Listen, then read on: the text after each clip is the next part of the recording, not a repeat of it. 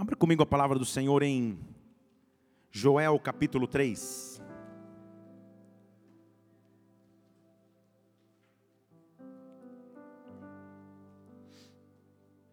Joel capítulo 3.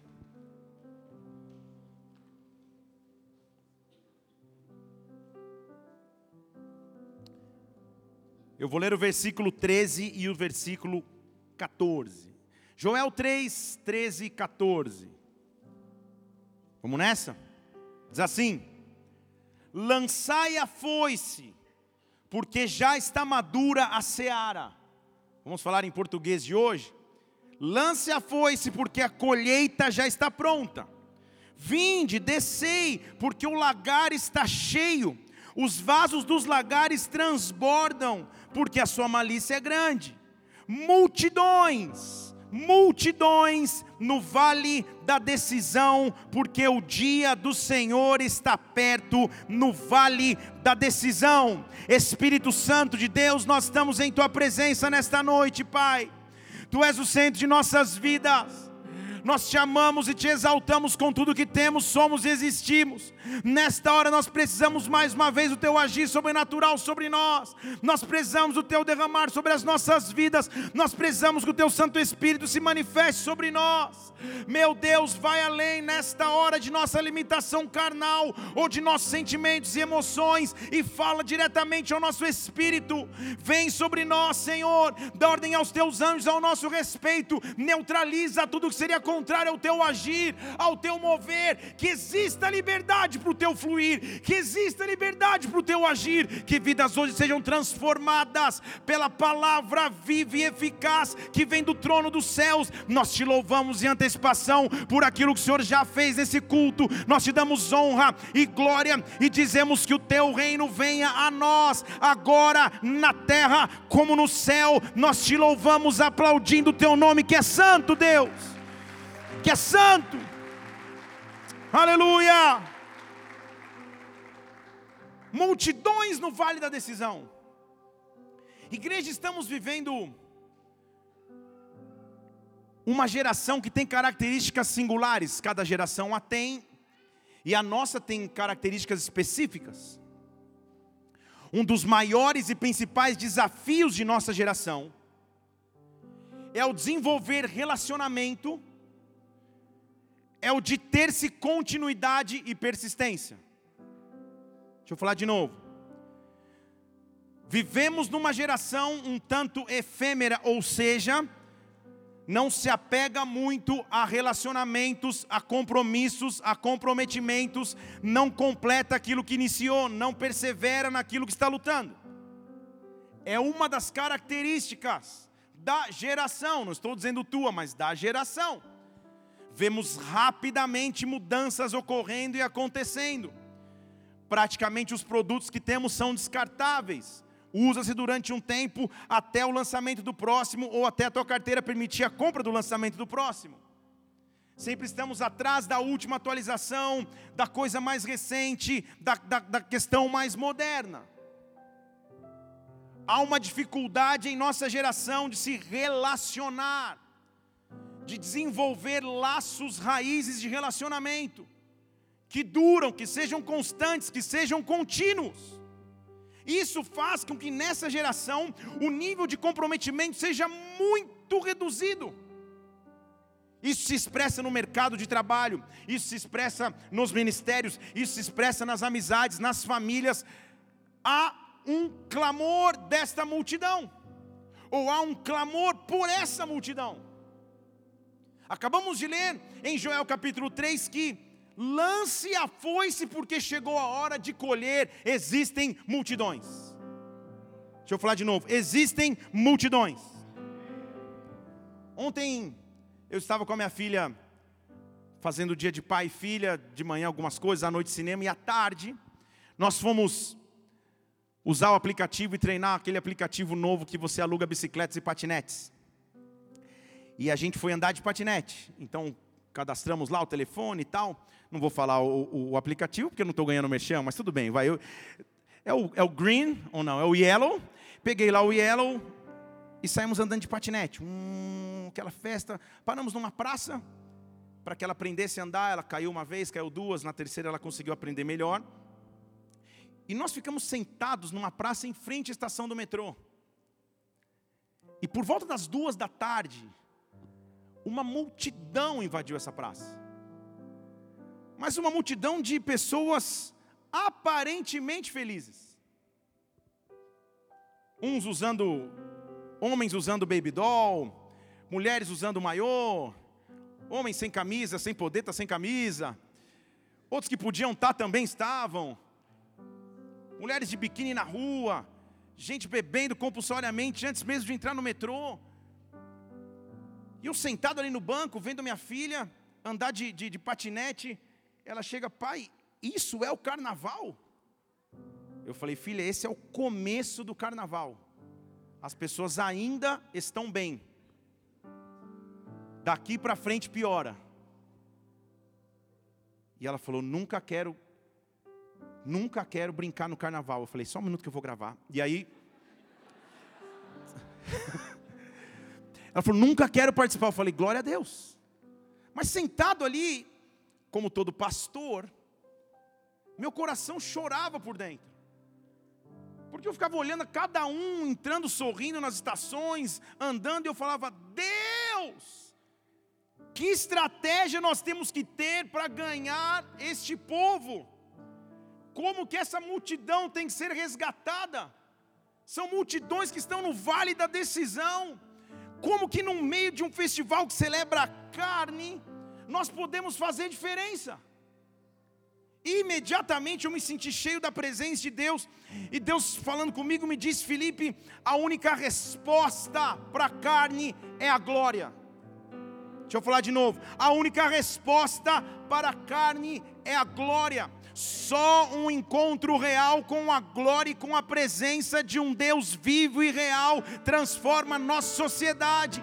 Só um encontro real com a presença de Deus invade toda a carne. Joel capítulo 2, versículo 28 diz assim: Eu derramarei do meu espírito sobre toda carne eu derramarei do meu espírito sobre toda carne. Eu quero profetizar um derramar do Espírito sobre toda a carne. Eu quero derramar um profetizar do Espírito sobre toda a imoralidade, sobre toda a corrupção humana. A resposta é a glória, a resposta é a presença, a resposta é o sobrenatural. Deus precisa levantar uma geração que se incomoda com as almas que estão se perdendo. Deus precisa levantar uma geração que que age para que vidas saiam das garras do inferno e encontrem novamente eternidade com Deus. Agora a grande pergunta é: quem ele vai usar? Vou responder de novo para você não perder a oportunidade. A grande pergunta é: quem ele vai usar? Ah, muito bem. Terceira chamada. A grande pergunta é: quem ele vai usar? Quem Deus encontrará disposto, como, tes, como vaso de barro, de acordo com a Bíblia diz, para derramar um tesouro, para que esse tesouro se encha de glória e esta pessoa seja um recipiente para que toda a carne receba de glória. Deus está separando uma geração para que a glória dele se manifeste. Deus está separando uma geração para que a glória dele se manifeste. E eu estou aqui anunciando que você faz parte dessa geração. Você faz parte dessa geração. Levante uma de suas mãos aos céus, que a glória de Deus comece a te visitar de maneira sobrenatural. Eu estou falando de um nível de glória que você jamais viveu. Eu estou falando de um nível de revelação que você jamais viveu, que um nível de presença de Deus que você jamais viveu. Um nível de glória sobrenatural que transforma a sociedade onde você habita, a família que você mora, o local onde você trabalha, Deus precisa de, de recipientes para derramar de sua glória. Agora, posso começar a pregar? Fala para o seu aí, se prepara. Depois de ver a, a esbórnia, por assim dizer, nas calçadas,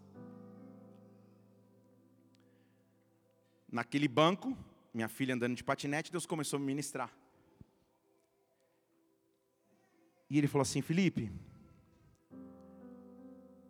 a guerra que esses aí estão enfrentando com a carne, aparentemente está perdida, porque é visível. Mas há uma guerra silenciosa contra a carne que os meus filhos passam e que ninguém vê. Agora foi difícil ouvir um amém, então deixa eu voltar de novo aqui. Para ser recipiente de glória, para transformar toda a carne, não pode haver carne em mim. Para ser recipiente de glória, para a manifestação da presença de Deus, eu não posso compactuar com a carne. Você está falando, pastor, você está me chamando de carnal, eu podia estar na avenida pulando. Não é isso que eu estou dizendo, não. Estou dizendo que a guerra começa com todo mundo. Porque Gálatas capítulo 5, versículo 17, diz assim que a carne luta contra o espírito. O espírito luta contra a carne. Eles se opõem um para o outro para que você não faça o que você quer. Ele não está dizendo que a carne luta contra o espírito daquele que está lá, doido, desesperado a carne luta contra aquele que quer ser cheio do Espírito. Então, o simples fato de você se levantar para ser cheio do Espírito, significa dizer que você e eu vamos passar desafios na carne. De tempos em tempos, vamos ter tentações difíceis de suportar. De tempos em tempos, nossa alma vai ser apertada, nossa, nossa alma vai ser oprimida. De tempos em tempos, vamos lidar com sentimentos que tentam nos afastar de Deus. Só que Deus nos trouxe essa noite para dizer que Ele vai derramar de Sua glória. Ele vai derramar de Sua glória. Ele é capaz de derramar a glória sobre toda a carne, inclusive a minha, inclusive a tua. A carne luta contra o espírito, mas quando o espírito se manifesta, a carne tem que ceder. A carne tem que ceder. Cadeias na sua carne estão sendo quebradas nessa noite. Cadeias na sua alma estão sendo quebradas nessa noite. Deus chamou aqui para derramar glória. Agora, eu quero te explicar uma diferença. Fale comigo, glória a Deus. Fale de novo, glória a Deus. Esse é um termo conhecidíssimo no nosso evangeliquez, inclusive por amigos nossos que falam glória a Deus, tá? Então, glória a Deus. Há uma diferença entre falar glória a Deus e a glória de Deus. Deixa eu falar de novo. Há uma diferença entre glória a Deus e a glória de Deus. Uma sobe para ele, outra vem dele. Estão comigo?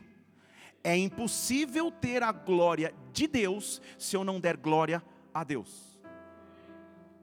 Deixa, deixa eu explicar o que eu estou falando aqui, que você está olhando comigo com uma cara de, de, de, de dúvida. Calma. 1 Coríntios capítulo 10, versículo 31. Portanto, quer comais, quer bebais, ou façais qualquer outra coisa, faça tudo para a glória de Deus. Deixa eu falar de novo. Se você come ou bebe, todo mundo aqui come e bebe. Se você faz qualquer outra coisa, tudo que você fizer, tudo que está incluído na lista dos teus afazeres, faça tudo para a glória de Deus. Em outras palavras, Deus está buscando um povo que todas as suas atitudes de segunda a segunda expressam a glória a Ele, dão glória a Ele. Quando eu como, quando eu bebo, quando eu durmo, quando eu acordo, quando eu assisto TV, quando eu desligo a TV, tudo que eu faço expressa a glória a Ele. O apóstolo Paulo está nos alertando a guerra contra a carne é real. Aqui, domingo à noite, das sete às nove, é fácil lutar contra a carne, o difícil é de segunda a sábado. Ele está dizendo: é nesse momento que você tem que clamar a presença de Deus, para que tudo que você fizer seja para dar glória a Ele, seja para dar glória a Ele, porque se as nossas atitudes não dão glória a Ele, é impossível viver sua plenitude de glória. Estão aqui? É impossível. Quando você vê alguém sendo usado por Deus, essa pessoa dá glória a Deus. Quando você vê alguém falando da presença de Deus e a presença de Deus se manifestando, essa pessoa já glorificou a Deus em algum momento. Em outras palavras, anota para você postar: a presença de Deus que você manifesta em público, você constrói no privado.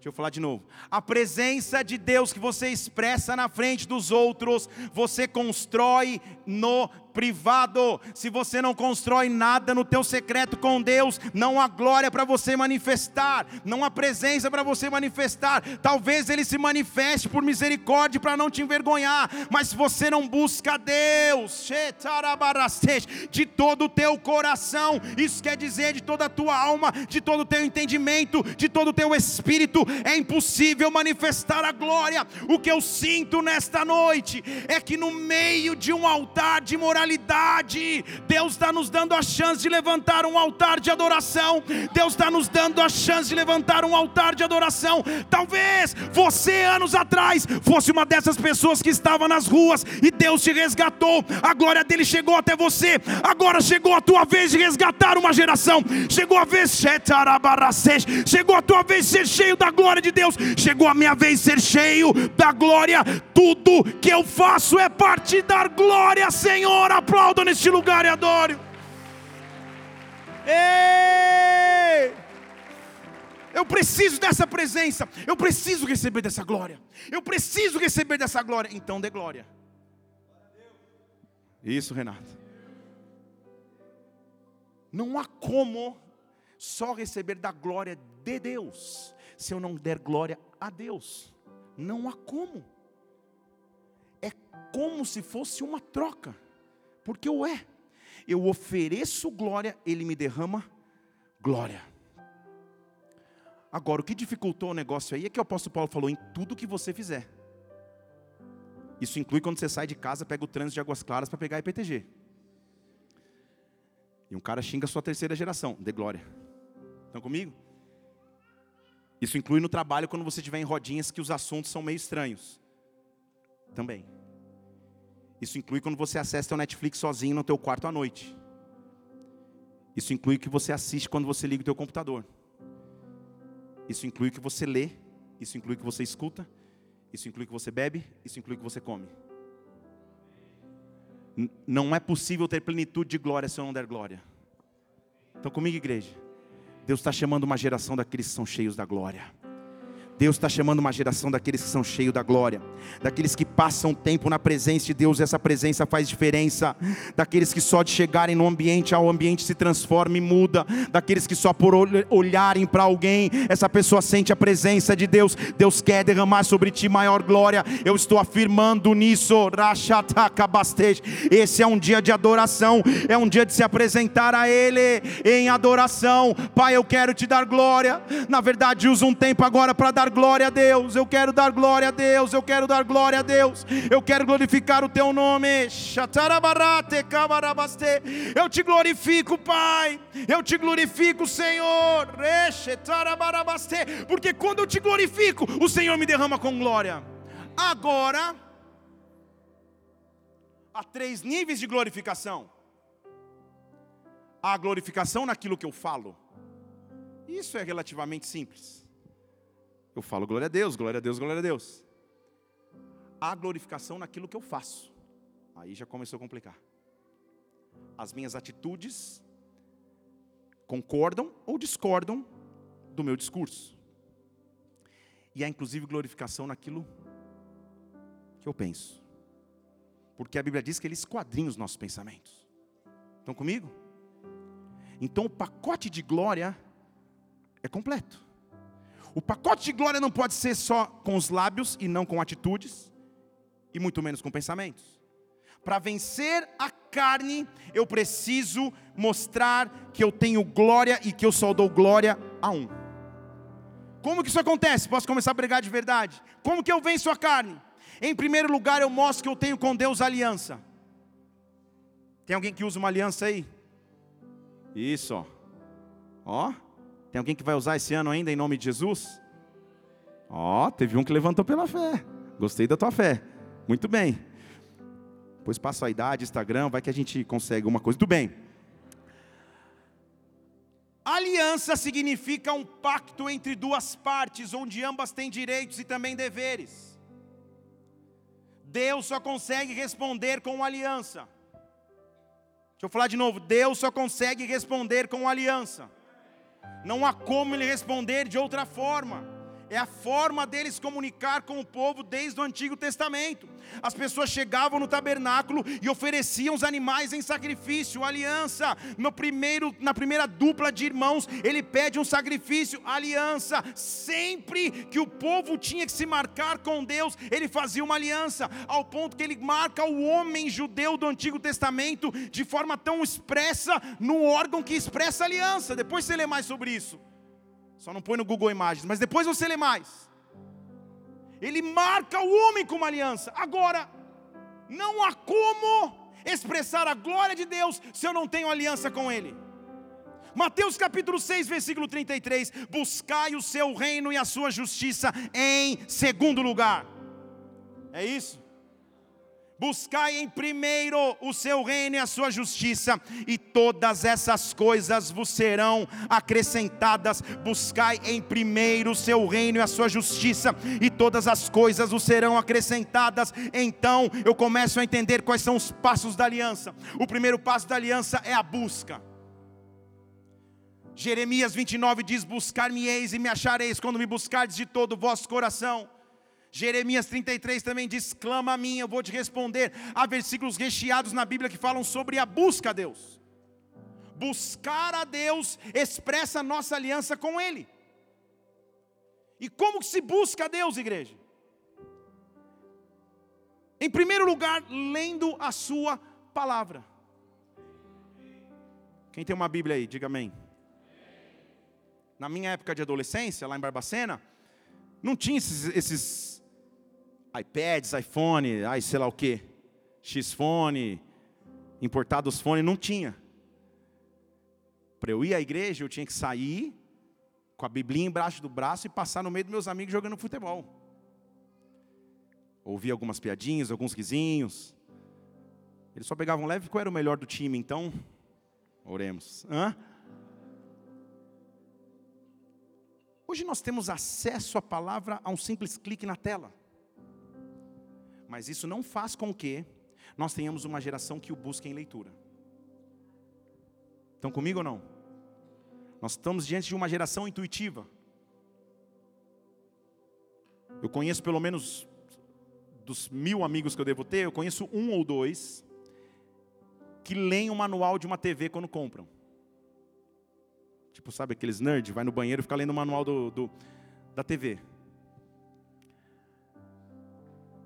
Os avanços da tecnologia desse tempo fizeram com que os programadores ou, ou, ou os desenvolvedores de aparelhos como esse já os vendessem sem manual.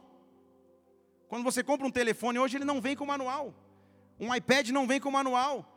Um, um iPhone não vem com manual. Por quê? Porque para eles é intuitivo que você vai aprender por tentativa e erro. E no máximo que vai acontecer, se você tiver dúvida, você vai colocar num fórum de internet ou num vídeo de YouTube e alguém vai fazer por você. Estão comigo? Como que se faz para uma geração assim ler a palavra? Será que a única vez que você lê a palavra é quando alguém lê por você de domingo à noite? Então você não está pronto para transformar toda a carne. Tá um silêncio aqui, mas nós vai, vai melhorar. Fala para o seu irmão, vai melhorar. Fica, fica, fica calmo. Vai melhorar. Porque Deus está te preparando para derramar glória sobre toda a carne. Para derramar glória sobre toda a carne. Para derramar glória sobre toda a carne. Para derramar glória sobre toda a carne. E para derramar glória sobre toda a carne, eu preciso de presença dEle. Mas eu preciso glorificar a Ele. Salmo 119, versículo 9 diz assim: Só tem uma maneira de me purificar. Como que o homem purifica o seu caminho? Observando o seu caminho de acordo com a palavra. Então, se eu não conheço a palavra, eu não vou purificar meu caminho. Eu vou estar fácil nas mãos do inimigo para cair. Minha alma vai estar doente, meus relacionamentos não vão estar duradouros, minha vida vai estar em amargura, simplesmente porque eu tenho um manual, mas não leio. Porque eu estou tentando aprender por tentativa e erro, por intuição. Estão comigo? Sendo que ele falou: Te dei uma palavra eu te dei uma palavra, ela é o purificador do seu caminho. E o salmista diz: Senhor, de todo o meu coração eu te busquei, não me deixe desviar dos teus mandamentos. Eu te busquei, Senhor, eu fiz a minha parte, me deixa ficar firme, Pai. Ele até exagera, ele fala assim: Senhor, eu escondi a tua palavra no meu coração para não pecar contra ti. Quando o pecado bateu na porta do meu coração, lá ele não encontrou uma casa vazia, mas uma casa recheada da palavra, uma casa recheada da presença, uma casa recheada de conhecimento. Por isso, no versículo 105 ele diz assim: A lâmpada para os meus pés é a sua palavra, ela é a luz para o meu caminho. Deus precisa de uma geração que desperte novamente para a leitura de Sua palavra, para a leitura de Seu Evangelho. É como se Ele estivesse preparado para derramar, mas há uma geração que não está preparada para receber. Então, nessa noite, enquanto eu falo aqui, eu quero que você faça um compromisso com Deus de novo, porque você conhece a sua individualidade, você sabe como está a sua vida com Deus ou não, você sabe como anda o teu hábito de leitura da Bíblia. Não estou dizendo o dia que você lê a Bíblia que você fala, Senhor, agora a casa caiu, precisa de uma resposta urgente, o pastor não responde o WhatsApp, nem um inbox, então pai, vamos embora e plá, abre qualquer texto. Aí diz: arrependei-vos, raça de. Não, Senhor, pega leve em nome de Jesus. Não estou dizendo disso. Eu estou dizendo de manejar a palavra. Vocês estão comigo aqui? Eu estou dizendo de ter intimidade com a palavra. Eu estou dizendo de ler a palavra e ela ser o teu alimento, ela ser a tua purificação, oh, oh, oh, ela ser o teu sustento. Deus deixou segredos escondidos nesta palavra e nessa noite Deus está despertando o coração de vidas aqui para um compromisso de novo com Ele, para um compromisso novamente com Ele. Eu quero orar agora em o nome do Senhor Jesus. Oh, tudo que roubava o teu tempo de busca e leitura da palavra, Deus está repreendendo nesta noite. Use esse momento, faz uma aliança com Ele, Pai. Eu não quero só a tua glória, eu quero te dar glória. Eu não quero só a tua presença, eu quero honrar a tua presença. Faz um compromisso com Ele nessa noite. Meus hábitos vão mudar de novo, meus hábitos de leitura vão mudar novamente, porque eu preciso ser cheio para encher, eu preciso transbordar para transbordar a outros em o nome de Jesus Cristo. Dê um glória a Deus e aplauda o Senhor aqui, adoro intimidade com a palavra. Oh, eu me lembro uma vez que quando eu fui tirar o visto americano eu tinha 17 anos, ou seja, seis anos atrás, aos 17 anos de idade. Teve uma mulher que deu uma risada assim que até agora ofendeu. Aí, eu não vou nem olhar. E eu estava no guichê, aquela tensão tal. E ela perguntou para mim, eu já contei esse testemunho, contei a história, papapá. E do meu lado tinha um cara que a mulher perguntou assim para ele: Você faz o quê? Ele falou: ah, Eu sou seminarista, estou estudando teologia. Ah, é? Legal. Você está indo para que lá? Eu vou fazer um curso lá de três meses. Eu estava ouvindo a conversa. E ela falou assim: Ah, é? Você é seminarista? Sou. Você estuda a Bíblia? Estudo. Então fala para mim quais são o nome dos doze discípulos de Jesus. A mulher na entrevista do visto. E a minha pergunta a você é: o teu visto seria aprovado ou negado? Nós precisamos ter mais intimidade com a palavra, igreja. Vocês estão comigo aqui? Nós precisamos ter mais intimidade com a palavra. Quantas pessoas estão sofrendo nas suas almas, nas suas emoções, quantas pessoas batalham com a carne, sendo que o manual está à sua mão. Deus vai te dar força de novo, Deus vai te dar força novamente em o nome do Senhor Jesus Cristo. Você fala, pastor, não consigo, não consigo buscar Deus, porque ah, toda hora que eu vou ler me dá um sono. É óbvio, é sobrenatural. Lê de pé, lê debaixo do chuveiro, faz alguma coisa, mas ensina a tua carne que quem comanda é o Espírito. Ensina a tua carne que quem comanda é o Espírito. Não para na tua limitação, porque Deus quer derramar mais glória. Deus quer derramar mais glória. Deus quer derramar mais presença.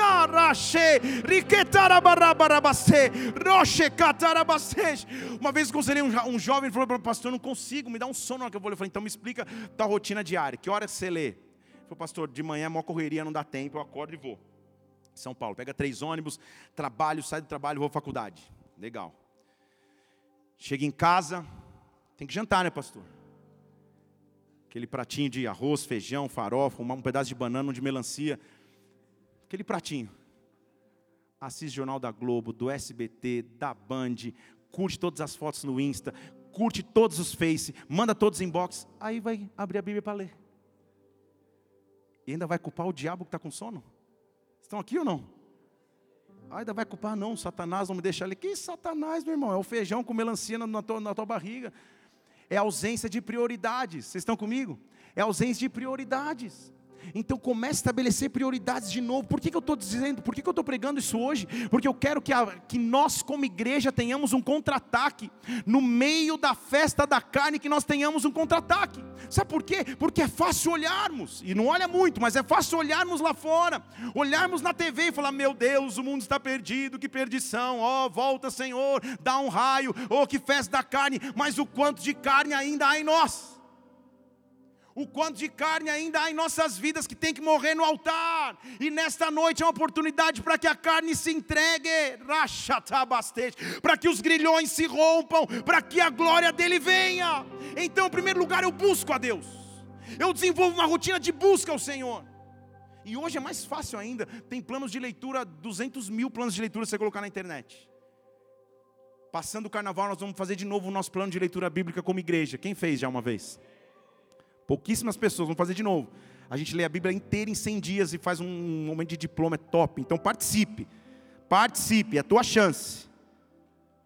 Agora, tão importante quanto ler a palavra, quanto conhecer a palavra, é desenvolver uma vida de oração.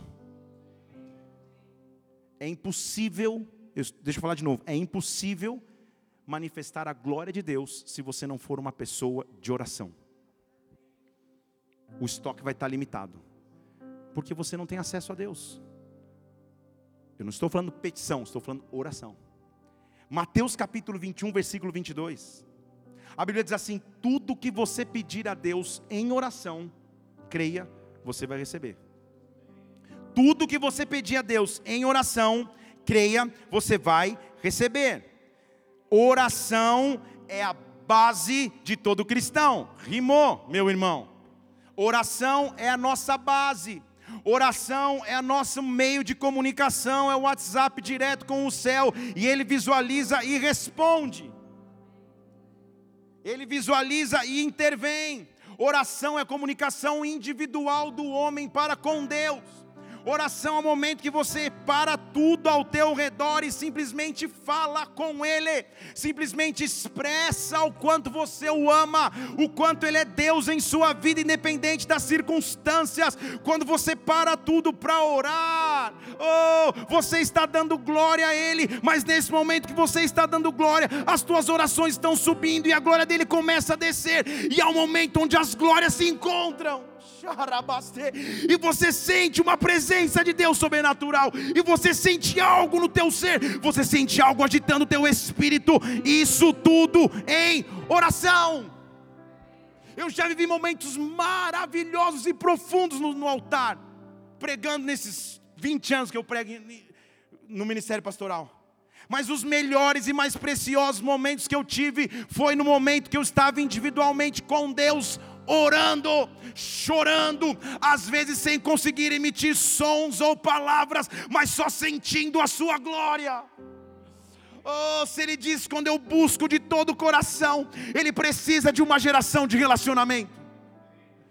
Ele precisa de uma geração que fala: Senhor, eu quero me relacionar contigo. Eu não quero só olhar de longe, eu quero me relacionar contigo. Eu quero ter meu local de oração diante de ti. Sabe por quê? Porque ele tinha. Em Lucas capítulo 6, versículo 12, ele diz assim: Naqueles dias ele, Jesus Cristo, se retirou para o monte a fim de a fim de Jesus Cristo. Vocês estão comigo? Jesus foi orar para quê? Porque ele tinha uma grande e importante decisão para tomar.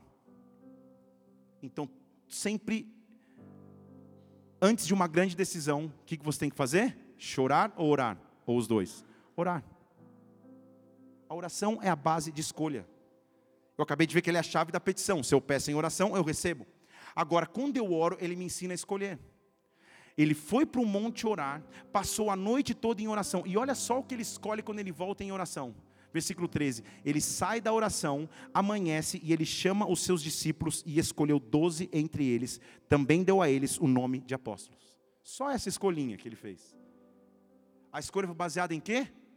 Oração.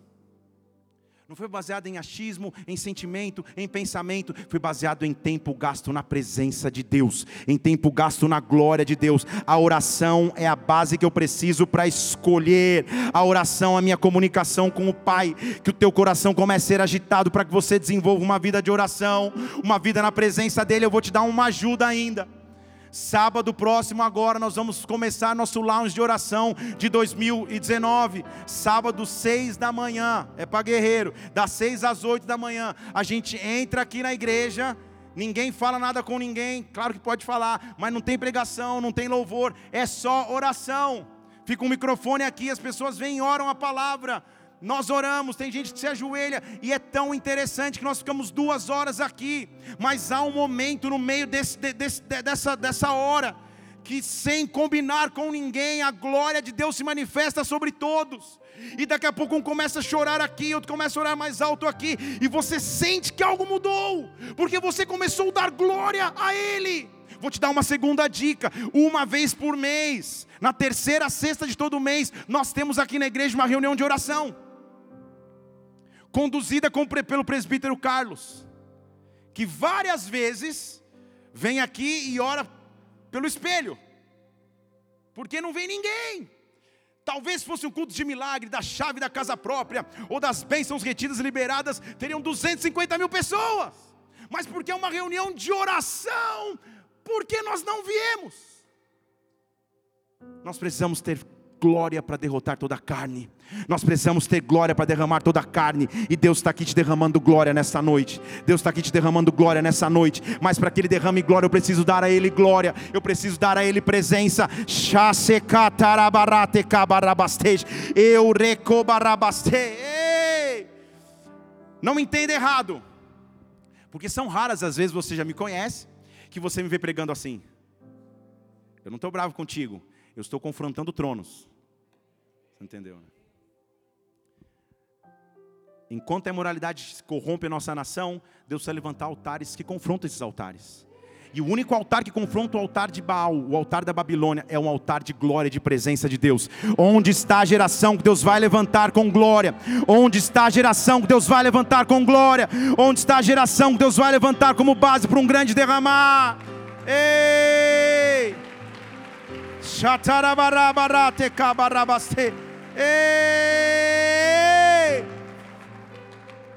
Agora, esta geração, que é a base do derramar de Deus, tem um só preparo. Não é uma geração de eventos em eventos, de moveres em moveres, é uma geração de base sólida. E a base sólida dessa geração é Atos capítulo 1, versículo 14. Eles perseveravam unanimemente em oração. Você percebeu? Não tinha outra base. A base da igreja primitiva, a base do derramar do Espírito em Atos capítulo 2, é mencionada em Atos capítulo 1. E a base é perseverar unanimemente. Li três vezes, se você ler quatro, você é batizado no Espírito. Unanimemente, unanimemente, em oração. Eles perseveravam em uma só voz, orando. Quem ora não tem tempo para murmurar, quem ora não tem tempo para reclamar, quem ora a alma não fica doente, quem ora a alma não se desespera, quem ora não pensa em desistir o tempo inteiro, porque está cheio de oração. Se você tem esse componente, eu leio a palavra e eu tenho uma vida de oração, eu me renovo com a presença e com a glória de Deus, eu me renovo com a glória e com a presença de Deus, ela mesma me renova, ela mesma me sustenta, ela mesma me alimenta. O que eu preciso é ser alimentado por Ele, o que eu preciso é mostrar que eu tenho aliança para com Ele. Quem ora, persevera, Romanos capítulo 12, versículo 12: alegre-se na esperança, seja paciente quando você tiver tribulação, mas persevera em oração, persevera em oração.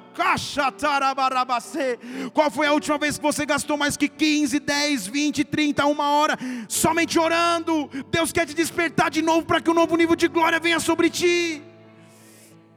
Ele diz assim: quando a alma estiver ansioso, ou quando você estiver meio desesperado, não anda ansioso por nada. Não anda ansioso por nada. Faça o seu pedido conhecido a Deus. Como? Filipenses capítulo 4, versículo 6.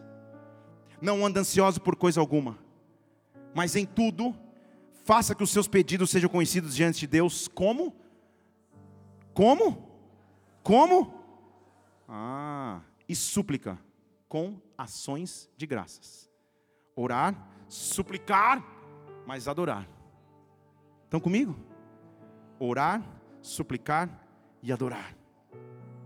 Quando a alma estiver começando a ficar apertada, quando a carne estiver começando a ficar cansada, é preciso voltar para a dieta espiritual base.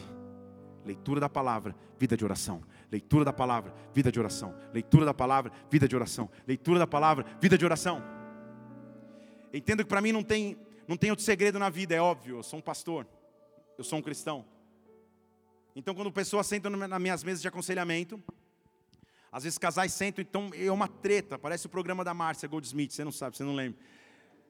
E eu fico ali parado pensando, e ah, ele isso, ele aquilo, ele isso, são homens e mulheres de 40 e poucos anos, parece duas crianças de 15. Pá, pá, pá, uma briga, uma confusão, e eu paro, e com toda a sabedoria eu faço a pergunta que já é chave. Só me responde uma coisa: como está a sua vida de leitura da palavra e de oração? De 0 a 10. É, então, muito, pois bem, muito bem, é, pá, pá, pá, não tenho conseguido. Então, não há muito segredo. Estão comigo aqui? Você está entrando numa guerra, mas desarmado. Você está entrando numa guerra de peito aberto. Então é tempo de voltar à disciplina básica da fé. Tudo bem? Porque uma geração que só ama relacionamentos efêmeros, ama isso. No domingo à noite. Mas na segunda de manhã não abre a Bíblia. Na terça de manhã não ora. Aí volta no próximo domingo, não tem problema fazer isso. Se isso for só manifestação daquilo que você viveu em secreto. Porque se for só uma manifestação exterior, é carne.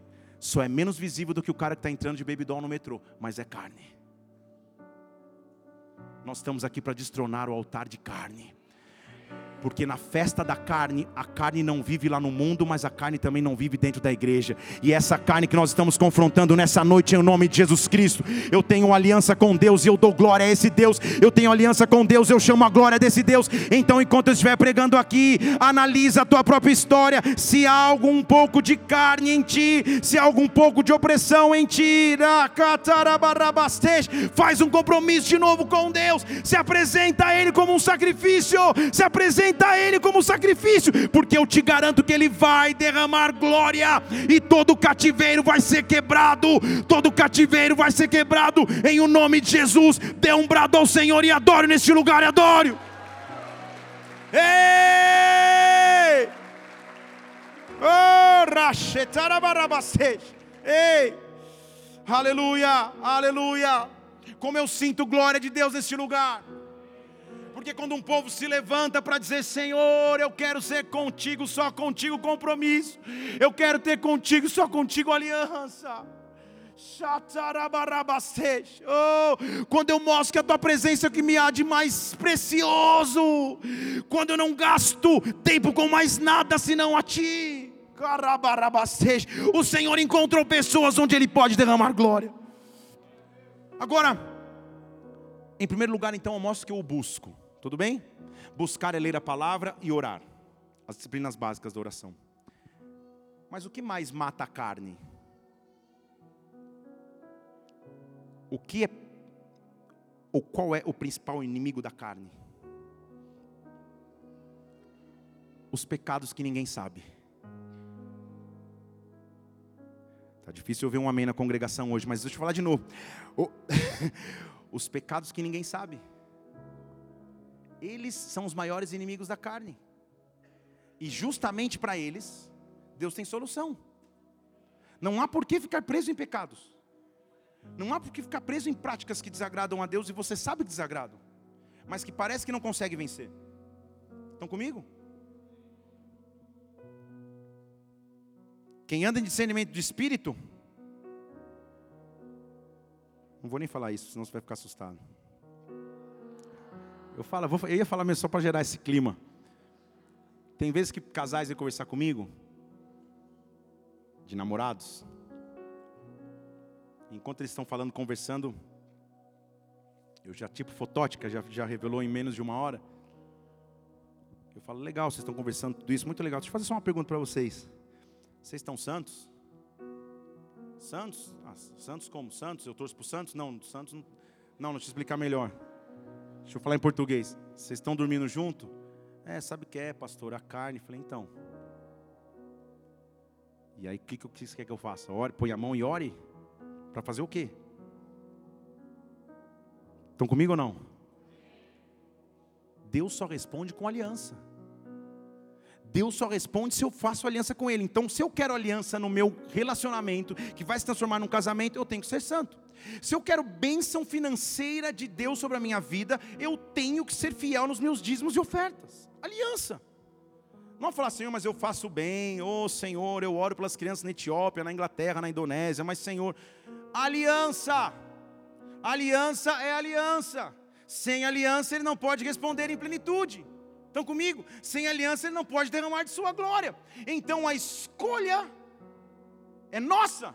Ou eu vivo com parte da glória que eu podia receber, ou eu vivo com plenitude de glória que eu jamais poderia suportar sozinho. Ou eu vivo com parte das revelações que eu poderia ter, ou eu vivo na intimidade com o Espírito Santo que as pessoas falam: Meu Deus, que Bíblia é essa que você lê? Só que está diretamente ligado ao teu comportamento diante do Pai. Perceba? É difícil, inclusive nossa geração, ouvir pregações como essa, porque elas confrontam o nosso eu. Quando as pregações afagam ou, ou, ou jogam para cima o nosso eu, como eu também gosto, porque a palavra de Deus é uma palavra de esperança, é maravilhoso você sair daqui e falar: hoje foi para mim. O difícil é você no carro falar, hoje foi para mim. Mas todos nós, em todos os níveis, a começar em mim, tem algo de carne que tem que morrer. Todos nós passamos por aflições, por dúvidas, por decepções, por tentações. Todos nós, a começar em mim. E a única coisa que nos mantém mais fortes é o quão próximo eu estou de Sua glória, ou é o quanto eu estou dando a Ele glória. A Bíblia diz em Daniel capítulo 2 que ele revela o profundo e o escondido. Ele conhece o que está em trevas. E com ele mora a luz. Aí pegou, hein? Eu já contei uma história aqui, então não vou repetir, mas Obrigado. Você já tá, a primeira fileira continua empolgada, os outros estão meio assustados, mas eu me lembro que eu tocava contrabaixo com uma banda. Isso há muitos anos, não tente adivinhar quem é, porque faz muitos anos mesmo. Eu estava tocando contrabaixo, num dia num louvor, a gente foi tocar num, num, numa igreja, num evento. E era aquelas igrejas do fogo, assim, pentecostal ao extremo. Sabe aquelas que quando manifestou uma mulher do demônio, a mulher veio abrir a Bíblia na frente dela, fazia assim. Eu falei, meu Deus do céu, cara, tipo poltergeist. E aí a gente tocando. E eu sou, eu tô sabendo que meu amigo baterista namorava, mas dormia com a namorada. E subia no altar para tocar, tudo bem, sem problema. Fazer o quê? Afinal de contas, a carne é fraca, eu amo a Deus, estou fazendo bem, estou adorando a Ele. Eu sabia dessa história. E a gente tocando, para te adorar. Aí vem uma mulher, uau, pá, tipo aí poltergeist mesmo, caiu na frente do altar. Aí eu tô parado aqui, tipo, do lado da bateria, porque o baixista assim fica do lado para ver se o baterista não perde o ritmo. E aí e ele tá tocando ali, eu estou tocando, e ela fala assim: ela levanta, toda sensual, endemoniada, e fala assim: Você? E eu, eu não tenho nada a ver com isso, eu já saí, eu já, já dei uns três passos para frente. Falei, eu, eu, pelo amor de Jesus. Ela falou assim: Você? Meu amigo assim na bateria, tipo, você estava comigo ontem no motel X, não sei o que, começou a falar o nome do lugar. No altar de uma igreja, estão aqui na igreja. Aí eu falei para ele: simula uma contusão, finge que é no espírito, passa mal, sai correndo, sai correndo. Ele foi. Eu o encontrei na sala lá atrás, urrando, chorando de desespero. E eu falei para ele: você precisa chegar nesse extremo, cara, para entender que Deus conhece o que está em trevas. Deus conhece. Ele conhece as nossas imperfeições e nos ama apesar de nossas imperfeições. E o que Ele está aqui nessa noite nos oferecendo a opção de sermos livres, de olharmos para áreas de nossas vidas onde precisamos que Ele se manifeste, falando: Senhor, vem resplandecer a tua luz vem resplandecer a tua luz. Vem e resplandece a tua luz. João capítulo 1, versículo 5 diz assim: A luz resplandece nas trevas e as trevas não prevaleceram contra ela. Eu não sei qual é as trevas ou quais são as trevas, perdão, que tentam te aprisionar, quais são as práticas, pensamentos ou atitudes que achavam e insistiam em dizer que você era escravo, mas nessa noite eu sinto correntes quebrando neste lugar. Eu sinto a presença de Deus te impulsionando para um tempo novo. Não, você não vai ficar preso na pornografia. Não, você não vai ficar preso na masturbação. Não, você não vai ficar preso na imoralidade. Não, você não vai ficar preso no roubo. Não, você não vai ficar preso no vício. A glória dele é maior. A glória dele é maior. A glória dele é maior. No confronto de altares, eu estou do lado daquele que venceu. Que venceu. Ei, aplauda o Senhor e adore. Ei. A Bíblia diz em 1 Pedro 9: Nós somos uma geração eleita, um sacerdócio real, povo santo, adquirido por Ele. Aí, ó, para anunciar grandezas. Foi para isso que Ele te chamou, mas com uma condição: Ele nos chamou das trevas para a luz. Estão comigo?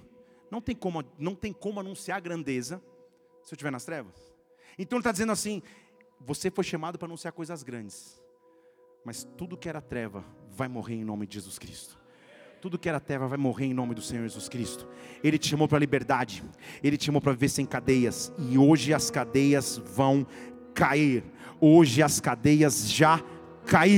Porque se o meu povo, segundo a crônica 7,14, se me chama pelo meu nome, se ele se humilhar e orar e buscar a minha face e se desviar dos seus maus caminhos, eu ouvirei do céu, perdoarei os seus pecados e sararei a sua terra, e sararei a sua terra. 1 João capítulo 1, versículo 9: Se confessarmos os nossos pecados, Ele é fiel e justo para nos perdoar os pecados e nos purificar de toda injustiça. Filhinhos, vocês já venceram, 1 João capítulo 4, versículo 4. Vocês já venceram o inimigo, porque maior é aquele que está em vós do que aquele que no mundo está. Levante suas mãos aos céus. Tudo que tentava oprimir a sua alma, tudo que tentava aprisionar a sua carne, nesta noite eu estou dando uma ordem nas regiões celestiais. Nesta noite há exércitos angelicais aqui de guerra, porque um exército está se levantando para que o Espírito venha sobre toda a carne, para que o Espírito venha sobre toda a carne, e isso começa pela sua igreja. Ei!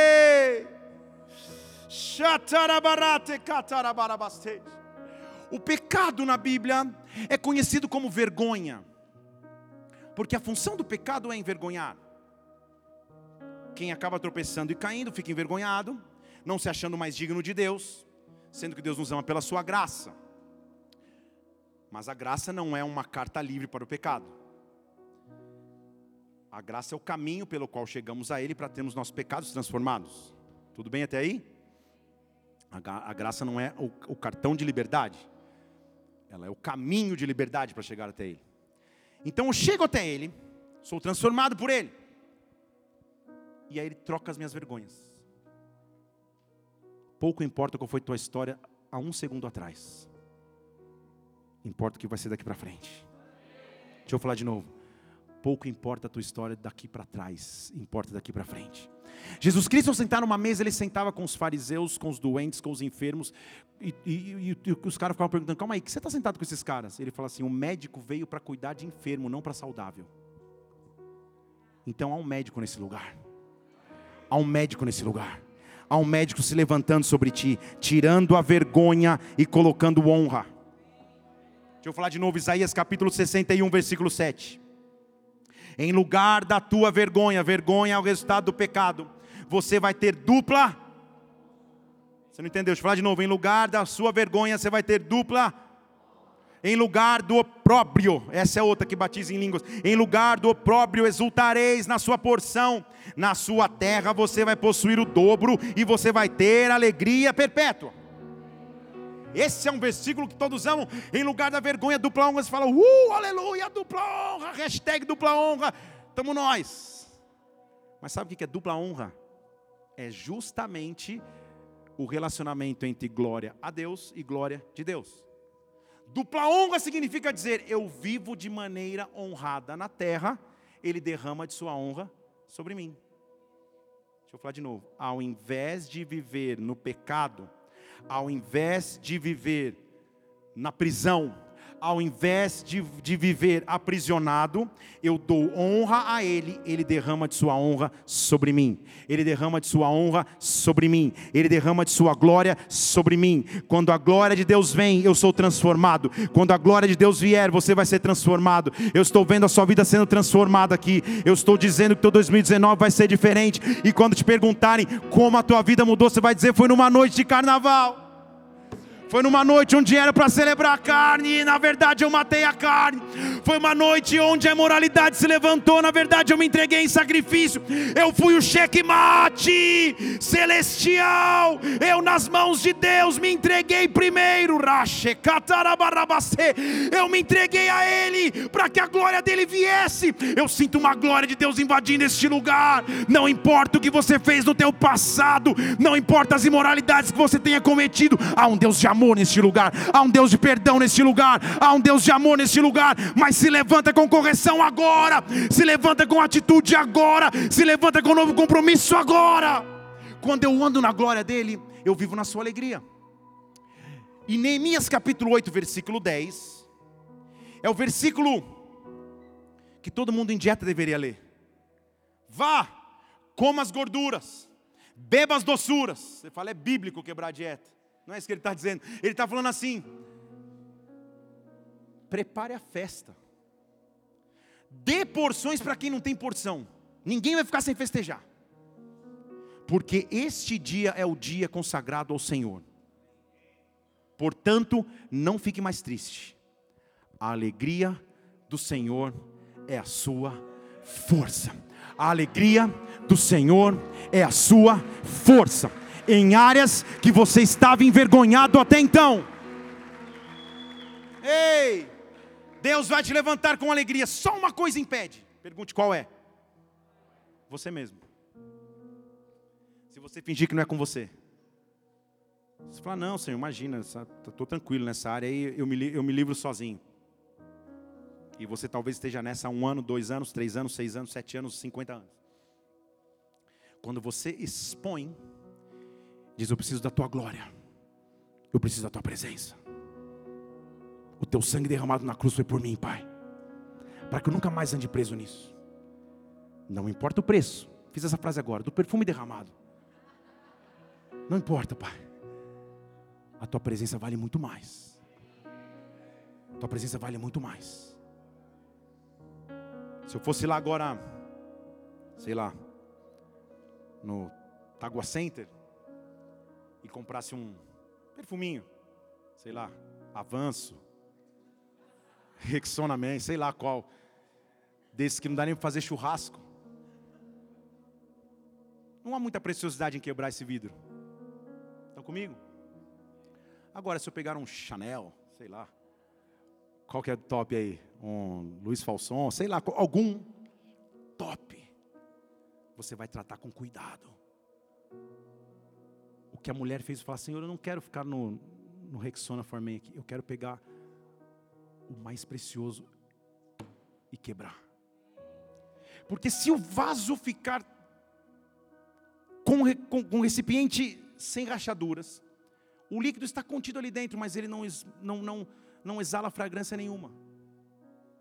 E se eu sou geração chamada para manifestar o bom perfume de Cristo, em algum momento eu vou ser quebrantado todo, absolutamente todo, deixa eu falar mais uma vez, todo, homem de Deus, que você vê com o microfone na mão sendo usado, já foi muito moído e quebrado por Deus em sua história.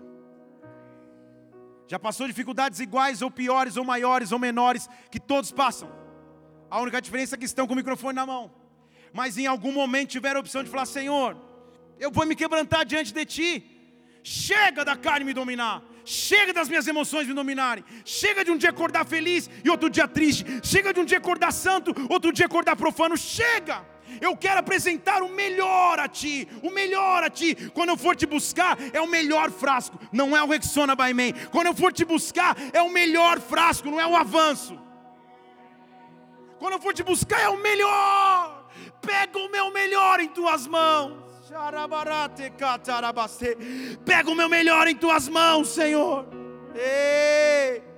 Porque daí quando ele me invade, a alegria dele passa ser minha força. E ele diz assim, Tiago capítulo 1, versículo 3: Sabendo que a aprovação da vossa fé, ela que traz perseverança. E a perseverança, ela tem a sobra perfeita, para que você seja feito perfeito e completo e não falte nada. E aí ele te dá uma opção. Se você precisa de sabedoria, peça a Deus, que a todos dá liberalmente, não censura e vai ser-lhe dada. Tiago 1,5. Tenho que confessar que foi o primeiro versículo que eu decorei na minha infância, porque eu usava antes das provas de matemática. Eu entrava na sala e falava: Senhor, se alguém tem falta de sabedoria, peça a Deus, o Senhor não censura. Sabedoria está dizendo conhecimento além do alcance, isso é outro desenho da infância, conhecimento que outros não têm. Então está dizendo: se você tem aliança comigo, você vai chegar em situações que você não vai ver se vai para a esquerda ou para a direita, mas haha, agora eu tenho aliança com Ele, Senhor. Eu preciso de sabedoria. Eu preciso de sabedoria. Eu preciso de sabedoria. Eu preciso de sabedoria. Aí o céu olha e fala: Quem é esse? Ah, esse é o Felipe Parente, aquele, aquele cabeludo. Todo dia, três horas da manhã, ele, ele, ele ora, ele busca, ele adora. É ele, é, é brother nosso. O difícil é quando você começa a clamar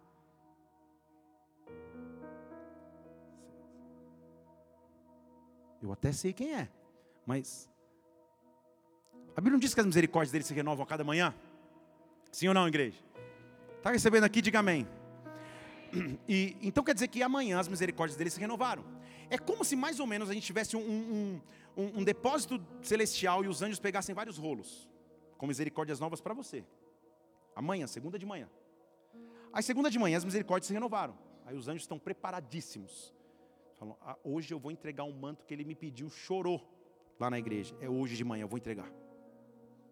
Aí você, aquele dia acordou correndo, comeu uma tapioca rápido, três pães franceses, pegou o metrô, andou de patinete, foi trabalhar. E o anjo está segurando lá, falando, fica tranquilo, não tem problema. Hora do almoço vai dar. Hora do almoço eu tenho convicção que vai dar. Aí na hora do almoço tem toda a galera do, do trabalho junto reunida. Aí você faz aquela oração protocolar do guardanapo. Você deixa o guardanapo cair no chão, em nome de Jesus abençoe, amém. Acho que ninguém nem percebeu, glória a Deus. Quando, quando hoje tentou entregar, não deu. Estão comigo? Aí trabalhou, não sei o que. Aí você está batendo a cabeça na mesa de trabalho. Ele está falando: não é possível. A sabedoria que ele precisa para resolver isso está aqui na minha mão, mas ele não para para ouvir. Ele não quer receber. Meu Deus, ele está desesperado, querendo invadir a terra e você lá chorando, desesperado. Aí passa o dia, você entra no ônibus, volta para volta o metrô, chega em casa, vai para a academia, dorme, acorda. Aí o céu fala: Não, fica tranquilo, gente. Pô, só segunda-feira, vamos dar um perdão. Segunda-feira, feriado, não tem problema. Amanhã vai ser porção dobrada. Terça, quarta, quinta, sexta, sábado. De repente, domingo, os anjos estão tá, tá, tá, tá de coisa lá, porque era cada manhã. Aí daqui a pouco eles escutam. Você ainda bem desafinado. Quebra o meu vaso. Aí eles falam: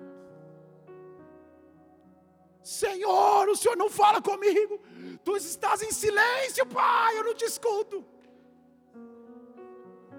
Aí Deus fala: O Criador desse tem que ter muita paciência. Como sou eu mesmo, eu te amo, vem cá. Deixa eu te abraçar. Estão comigo? Você está perdendo as melhores porções. Não mais. Deixa eu dizer, não mais. Não mais. Não mais. Não mais. Gálatas capítulo 1, versículo 11. Irmãos, o que eu faço saber e o evangelho que eu anuncio, eu não aprendi de homem nenhum. Eu não aprendi com técnica humana nenhuma Eu não fiz PNL, CNL, CHL, Serasa, CP, sei lá o quê. Tudo que eu fiz foi receber revelação de Jesus Cristo. Eu não recebi nada de homem algum, mas o que eu recebi foi na presença de Deus. Quando eu gastei tempo na presença de Deus, minha vida foi transformada. Quando eu gastei tempo na presença de Deus, minha casa foi transformada. Quando eu quando eu apresentei a minha vida na presença e na glória de Deus, Ele me transformou para um novo nível de glória há um convite aberto nesta noite aqui.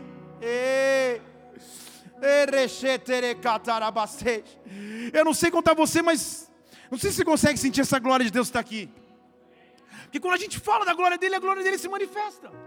Porque a glória dele é mais forte que tudo do que imoralidade, do que perdição. Eu não preciso só olhar lá para fora e falar, Senhor, que chuva lá mesmo no, no, no, no Mané Garrincha, inunde o Baby que chova da tua glória sobre a sua vida. Que chova da minha glória sobre, sobre da tua glória sobre a minha vida, Pai. Para que eu seja um transformador de glória. Porque na quarta de cinzas, talvez eles não vão trabalhar, mas na quinta vai voltar um monte de gente desesperado. E eu preciso ter glória para derramar. E eu preciso ter presença para derramar. Eu preciso renovar minha aliança e meu pacto contigo. Eu preciso me reconciliar com a tua presença. Eu estou pregando aqui para pregadores da palavra. Eu estou pregando aqui para adoradores. Eu estou pregando aqui para intercessores. Eu estou pregando aqui para ministros do evangelho. Eu estou falando para homens e mulheres que vão se levantar para transformar a sociedade que fazem parte, mas não com o evangelho vazio, não com o evangelho sem conteúdo, não com o evangelho sem relacionamento, não com o evangelho sem comprometimento mas vão se levantar dizendo: onde abundou o pecado, superabundou a graça, onde abundou o pecado, superabundou a graça. Quando eu fui te buscar de todo o coração, o Senhor se revelou a mim de forma sobrenatural. Livros começaram a nascer, pregações começaram a surgir, revelações começaram a chegar. Então o que eu faço, Deus, é me apresentar diante de Ti. Romanos capítulo 12 diz assim: Paulo está tá como eu hoje, ele diz assim: Eu peço desesperadamente, irmãos. Podem vir. Eu peço desesperadamente, irmãos. Desesperadamente eu peço, eu rogo. Não pelo amor que vocês têm por mim, pelo amor de Deus. Se apresentem com os vossos corpos como sacrifício vivo, santo e agradável a Deus. Estão comigo? Perceba que Paulo é um cara espiritual, hein? Mas ele não está falando apresente seu espírito como sacrifício. Você percebeu o que, que ele pediu como sacrifício? O que, ele pediu como sacrifício? Corpo. Corpo é carne. Então o que ele estava dizendo é: todos nós, em algum, em algum momento de nossas vidas, nós temos alguma coisa de carne para queimar no altar. E nessa noite há um fogo de Deus aqui. Deixe Deus entrar no teu namoro e corrigir o teu namoro se necessário for. Deixa Deus entrar nas tuas finanças, corrigir as tuas finanças se necessário for. Deixa Deus entrar na tua rotina de busca e mudar a tua rotina de busca se necessário for. Mas o que eu estou te dizendo é: se você se apresentar no altar nessa noite como sacrifício, aí sim você vai viver o maior nível de glória que você já viveu na tua vida. Deus está nos chamando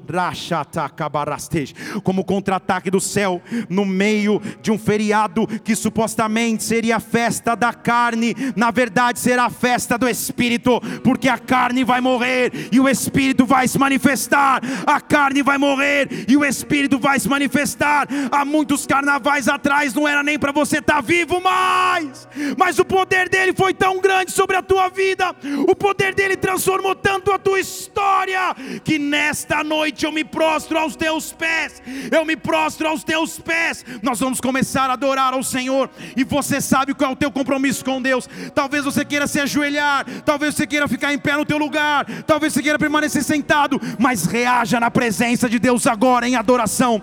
Reaja na presença de Deus agora em adoração. Oh, aos teus pés, aos teus pés. Ei.